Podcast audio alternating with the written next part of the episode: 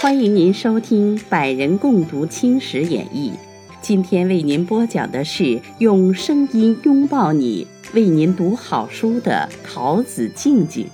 他播讲的是第九十三回：征密约侍郎旧道，反亲使宪政萌芽。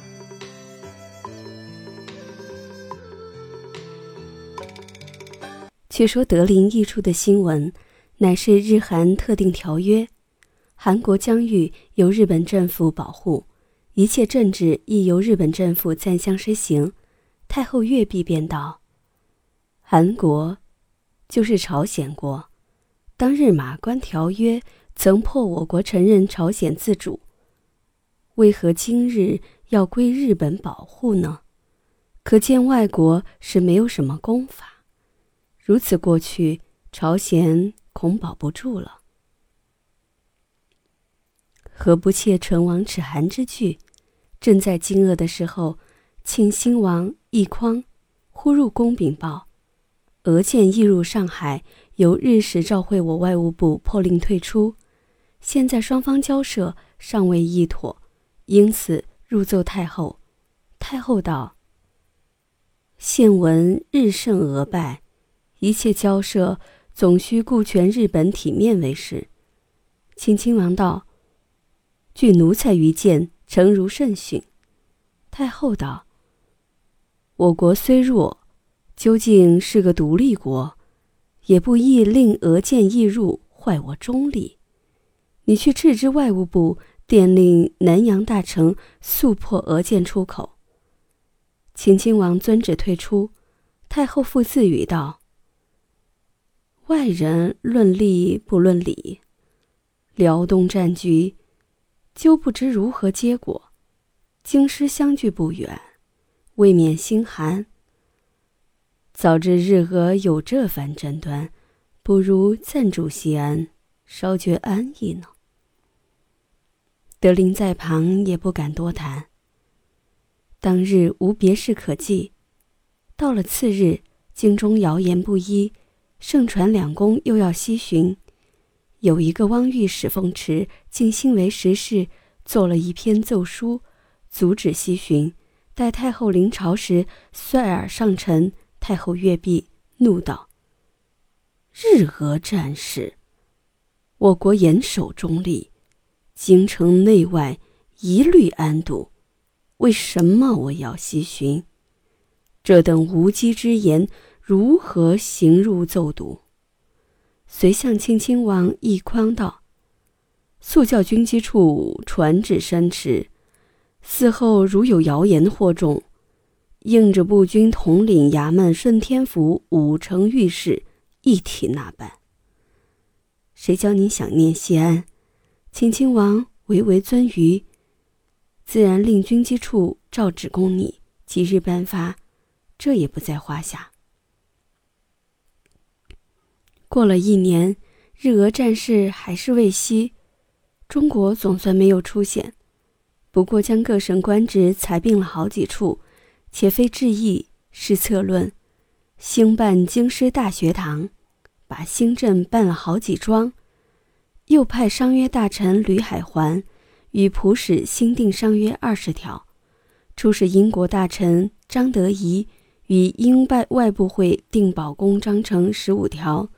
约中大致，无非是保护两国工商，彼此同有些利益。指驻藏大臣有泰恰来了一道紧急宫电，报称英将荣贺鹏入藏，与藏官私自订约，请朝廷速予交涉。于是外务部又要着忙，是为及时抱佛脚。原来日俄未战的时候。俄人曾南下窥藏，密遣员联络达赖，令他亲俄拒英。达赖颇被他运动，英与英人搓握。从前光绪十九年，清参将何长荣与英使保尔订定藏印条约，承认亚东开关，许英人通商。亚东在西藏南境毗连印度。此约定后，英人常从印度入境，护藏护使。达赖偏同他反对，种种坑阻，英商未免吃苦，只因俄人暗中袒护，英政府也未发难。会日俄战起，英政府趁机屠藏，令印度总督遣将荣贺鹏率兵深入。荣贺鹏遂带了英兵三千、印兵八千、库尔喀兵三千及工兵二千，长驱北向，攻入藏境。看官，你想，这腐败不堪的藏民哪里能敌他纪律森严的英将？达赖不知厉害。竟召集一班藩官，向释迦佛前祈祷了好几次，居然仗着佛力，令藩官一起出来与英将接仗。两下对垒的时光相距还差数百步，那英兵的枪炮已是扑通扑通的乱响。藏官不知何故遭瘟，都是应声而倒，想是佛来接引，令往西方享福，故无病而亡。前队击毙，后队自然逃走。英将率众追赶，自江孜北境，所向披靡，如入无人之境。即到拉萨，这位主持佛教的达赖喇嘛早已闻警远扬，逃到库伦去了。何不请韦陀保护？达赖一顿，城中无主，还亏噶尔丹寺的长老仗着胆出牙英军，与他讲和。英将荣贺鹏遂趁势同贺，破他立约十条，不由司长不允。签约后，方经驻藏大臣有泰叹息，电打清廷，清外务部忙无头绪，由尚书侍郎会议一番，定出一个主见，乃复电令有泰就近开议。这位大臣本是个糊涂人物。他当英藏开战的时候，未尝设法劝解；等到两造订约，木已成舟，还有何力挽回？况且英将荣贺鹏已奏凯回去，再与何人商议？当下召到噶尔丹四长，令他超出密约，乃行电达，并奏称达赖贻误兵机，擅离招地，应革去封号。身任驻藏大臣，坐令因兵压藏，不知应革日否？清廷知他没用，也不去依他奏请，只令外务部讨论约章的厉害。侍郎唐昭仪素来研究外交，遂指出约中的关爱。原约共有十条，最要紧的是，除前约亚东开埠外，更辟江孜、葛大克为商埠。此后是印度边界至亚江葛三处，藏人不得设卡。须添英元监督商务，所有英国出兵费用应由藏人赔偿五十万镑。偿款未清以前，英兵着留春批，待长清后方得撤回。还有一条定得更凶，乃是藏地及藏事非经英国诏允，无论何国不得干预。看官试想，西藏是中国领土，兵权、财权统归驻藏大臣管辖。此次英藏私自立约，有无论何国不得干预的明文，是全把西藏占夺了去，哪里还是中国的管辖权呢？唐侍郎指出此弊，外务部堂官自然着急，当据实奏文，并保荐唐昭仪为全权大臣，赴藏改约。唐使至藏，召会英国，派员会议，辩论了好几年，英元坚持不允。直到三十二年，英使承认中国有西藏领土权，允不占并藏地及干涉藏政，此外不肯改意。唐侍郎也无可奈何，只得将就画押。这是后话。且说日俄交战已是一年，俄国的海陆军屡战屡败。日本战舰进陷旅顺口，奉天省城也被日本陆师占住，俄人尚不肯甘休，竟派波罗的海海舰队大举东来，波罗的海在欧洲北面，系俄国西境的领海。他要从西到东绕越重洋，路有一万八千里。今日到某处，明日到某处，早被日人叹息。就是舰队中的一切情形，日人也耳熟能详，因此养精蓄锐，预先筹备，知己知彼，百战百胜。俄舰远道而来，舰中人已疲乏得很，兼且未按路径，未识险要。贸然驶到日本海，即使有通天手段，一时也用不出。况日本系三岛立国，四周都是海峡，海峡里面正好设伏掩击俄舰。他闻俄舰将至，料必从对马海峡驶入，岸及水师密为布置，不怕俄舰不堕入计中。这俄舰也防着险要，吾如是不能避，只好闯入对马海峡。一入峡中，四面八方的日舰统行使机，把俄舰困在该心。你开枪，我放炮，一齐动手，弄得俄兵防防不胜防，遇不胜遇。恶龙难斗地头蛇，打了一仗，被日兵杀得大败亏输，战无可战，逃无可逃，只得束手归降，做了俘虏。日俄战事虽与中国大有关系，然究与中外开战不同。故续笔盖从简略。日俄胜负已决，于是美国大统领罗斯福出来调停，劝日俄休兵息战。俄人此时因鞭长莫及，不能再试调兵。日人以俄国纠系强大，千言非计，得休便休，遂各与了美国统领的布告，各派公使到美国会议，就。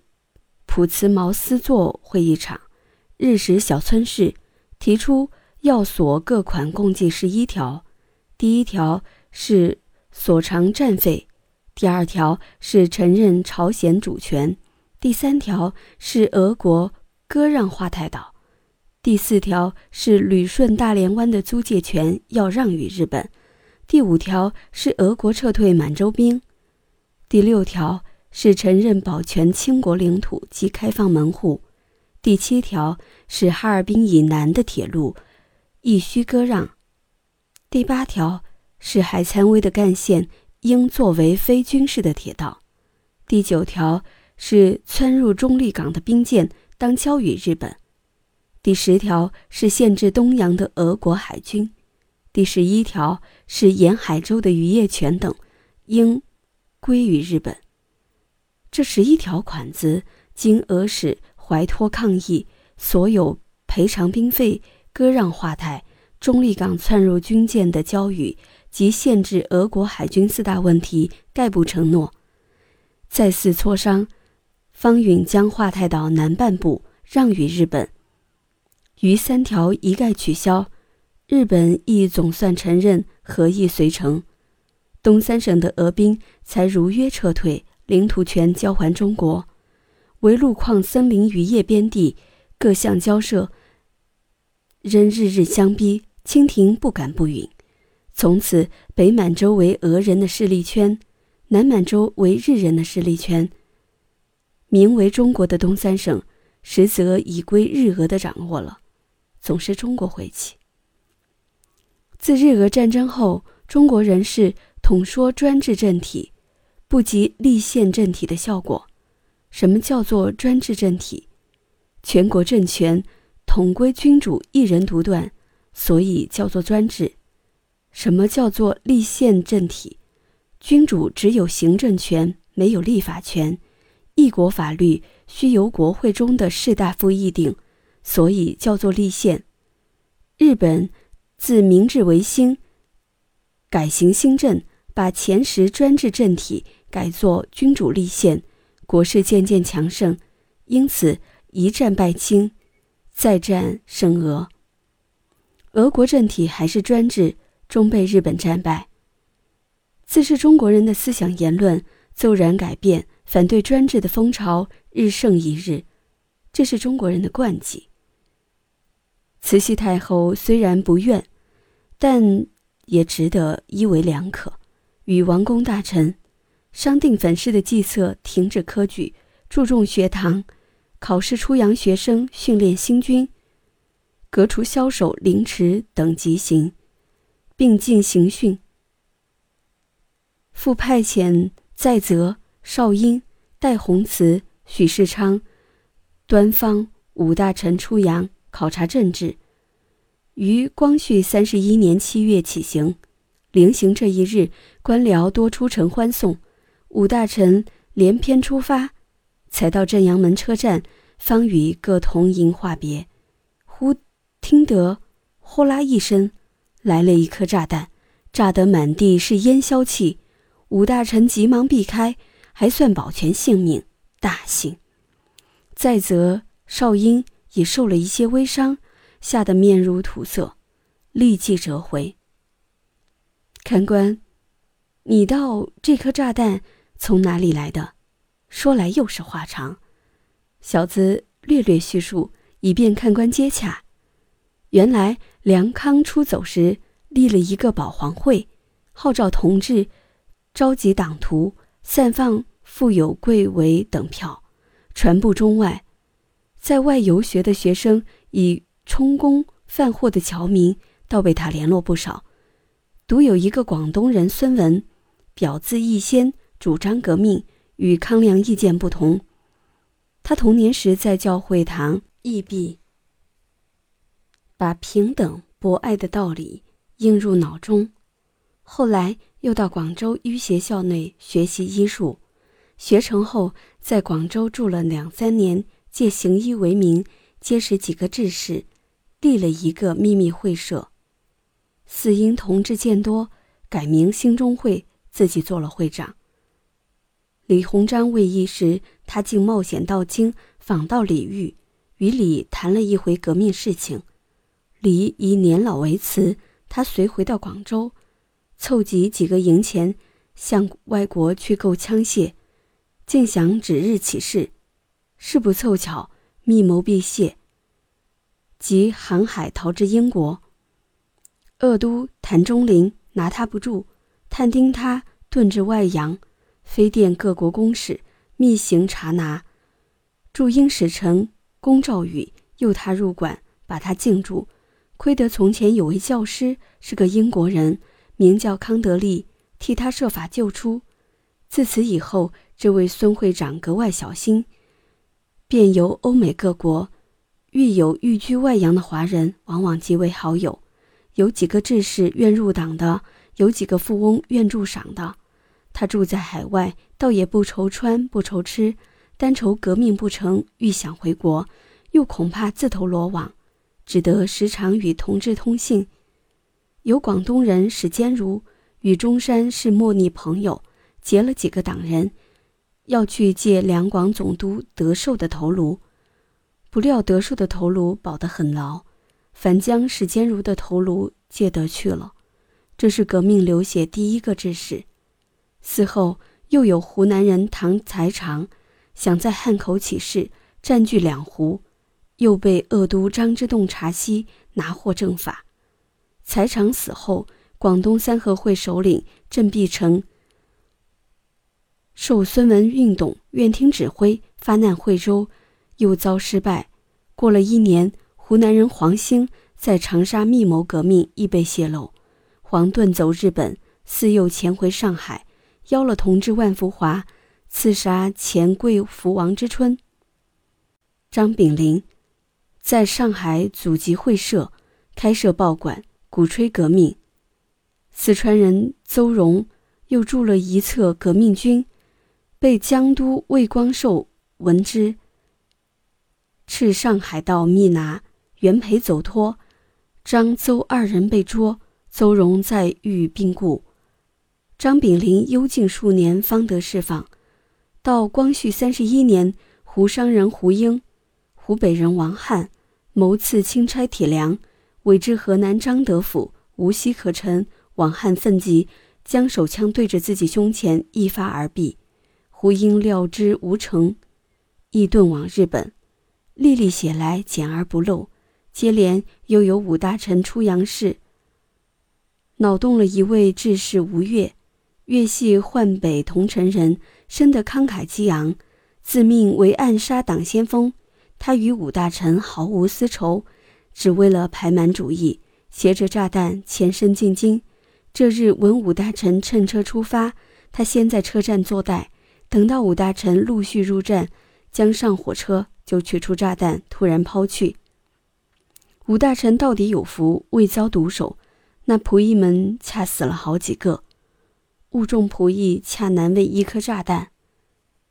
当下大起忙头，由全班巡警分路搜查，竟不见有可疑人物。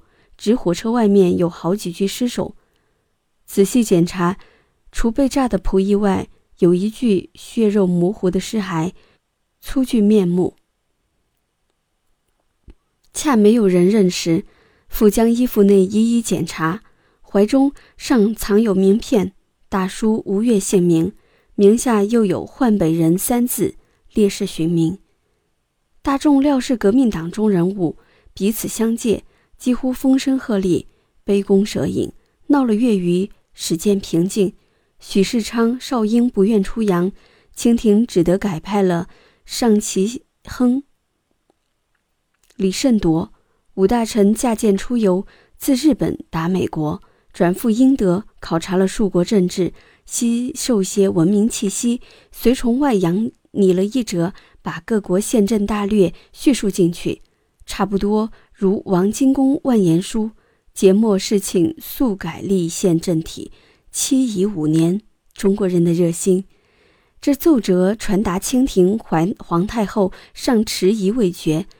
至次年七月，武大臣回国，有两宫召见数次。他五人各畅所欲言，说得非常痛彻，太后也未动容。遂与光绪三十二年七月十三日颁发预备立宪的上谕道：“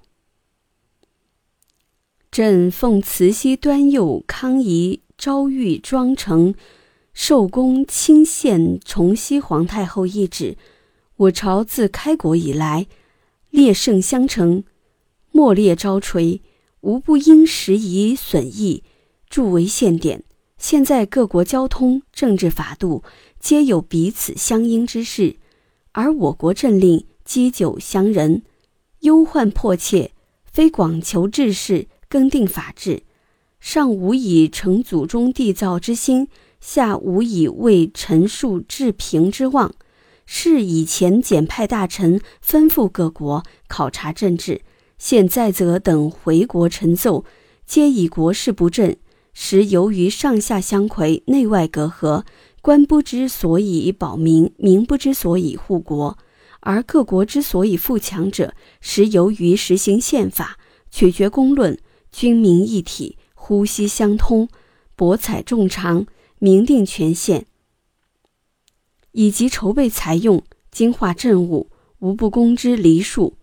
又兼各国相师，变通尽力，政通民和。有由来矣。时处今日，唯有及时详期征和，仿行宪政，大权同于朝廷，树政公诸舆论，以立国家万年有道之基。但目前规制未备，明制未开，若操切从事，徒是空文，何以对国民而招大幸？故扩清即弊，明定则成，必从官制入手。